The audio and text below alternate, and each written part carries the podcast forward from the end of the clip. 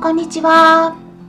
サラホリスティックアニマルクリニックのホリスティック獣医サラです。本ラジオ番組ではペットの一般的な健康に関するお話だけでなくホリスティックケアや地球環境そして私が日頃感じていることや気づきなども含めて様々な内容でお届けしております最初にちょっとだけお知らせさせてください新型コロナ復興支援として今年の5月から YouTube 動画で短いセミナー内容を100本公開していくという企画を行っております。YouTube でも飼い主さんにとってためになるような情報をお届けしていますがある程度たまったところで無料で公開している動画は有料に切り替わる予定ですので興味のある内容がありましたら是非今のうちにチェックしておくことをお勧めします。また先日もお伝えした通り9月16日水曜日の夜9時からスタンレー FM にてライブ配信を行う予定です。概要欄に情報を載せておきますので興味のある方はそちらもぜひ聞いてみてください。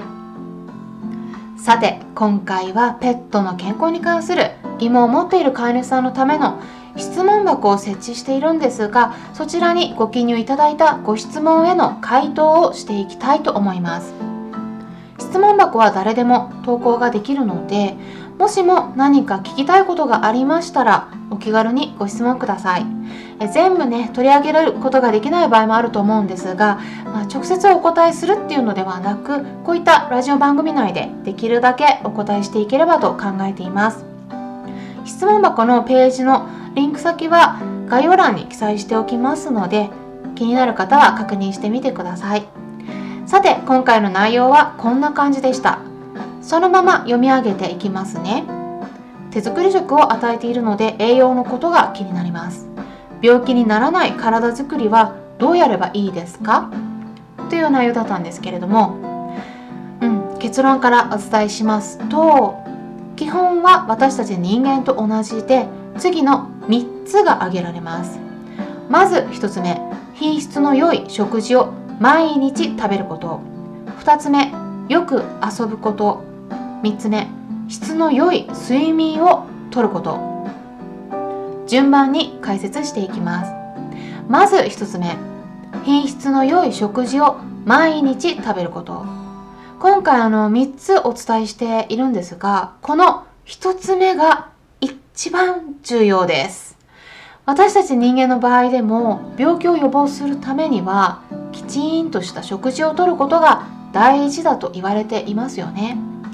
例えば毎日お菓子や甘いものばかりを食べていたら糖尿病になりやすくなるし脂っこいものばっかり食べていると膵臓を悪くしやすいなどといったお話もありますよね。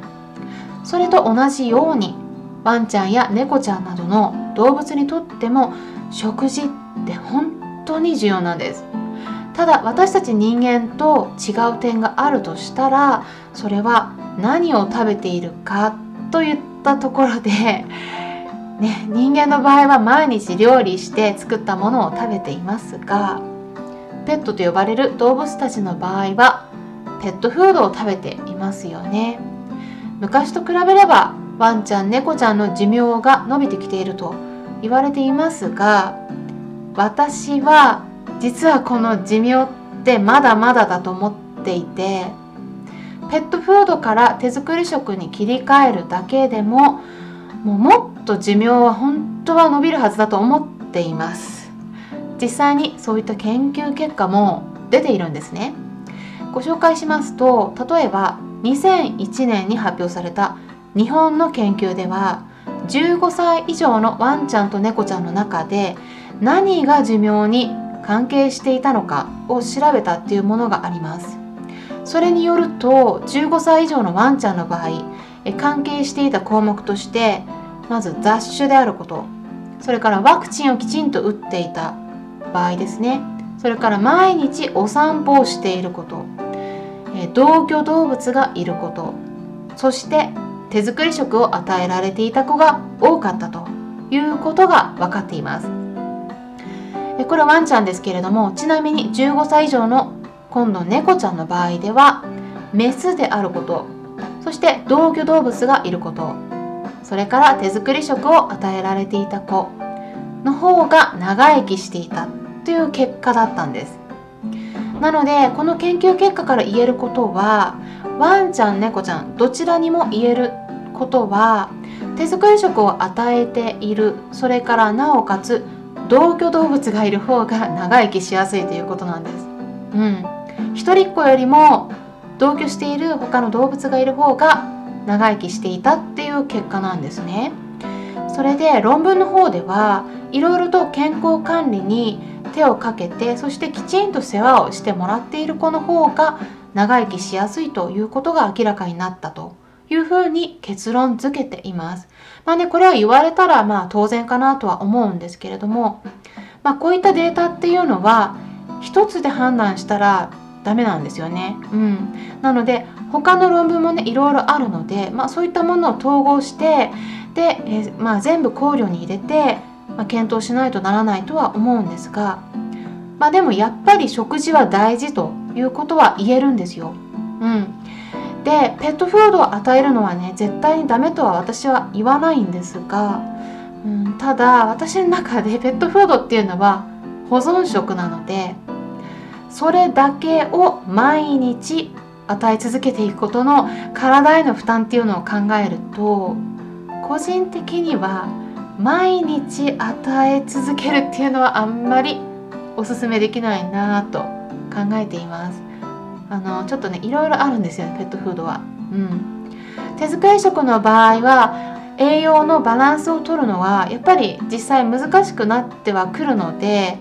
一番簡単なのはペットフードに少しお肉とかお野菜などをトッピングで与えるっていうことで、まあ、これだともう楽ちんだし、まあ、それぞれのいいとこ取りができるのでいいのではないかなというのが、まあ、これが私からの提案ですね。まあ、1番目がちょっと長くなってしまいましたが今度2つ目遊びについて。私たち人間でも笑うと免疫機能が上がると言われていますよね。まあそういった研究結果も実際にあります。ワンちゃん猫ちゃんが笑うっていうことはないんですが、まあ、私たち人間の笑いにあたるのが、まあ、彼らの、まあ、近いものですね。遊びに近いっていうことなんですよ。であの笑いに近いものが遊びっていうことになるんですが遊びっていうのはすっごくストレス発散になるので彼らにとって遊びっていうのは本当に重要なんです。免疫機能を上げたいんだったら遊びはもう絶対必須だと思ってください。その子それぞれの好みの遊び方っていうのは違うのでもうその子の好むやり方で構いません。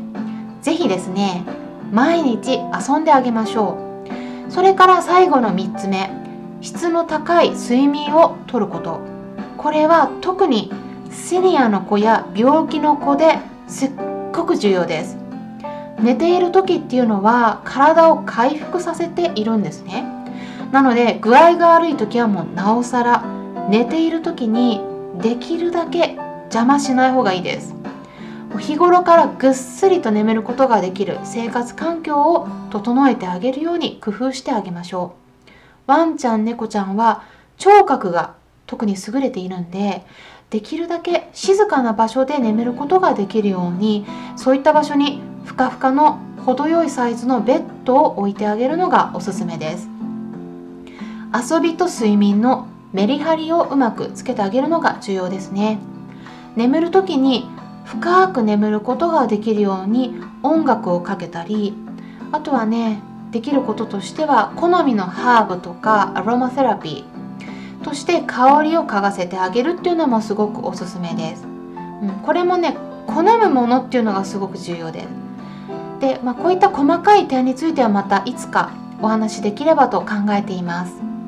今後もこういった形でさまざまな観点からペットの健康に関する情報を配信していければと考えていますので、えー、もしよろしければ是非いいねボタンのクリックとかフォローもしていただけたら励みになります。何か気になる点や知りたいことなどがありましたら質問箱とかレターからご質問いただいて構いません。この場合は直接その場でお答えするっていうよりもまあこういった今日みたいな感じでラジオ番組や YouTube 動画内で回答させていただきたいと思います。今回も最後まで視聴していただきありがとうございました。それではまたお会いしましょう。ホリスティック獣医サラでした。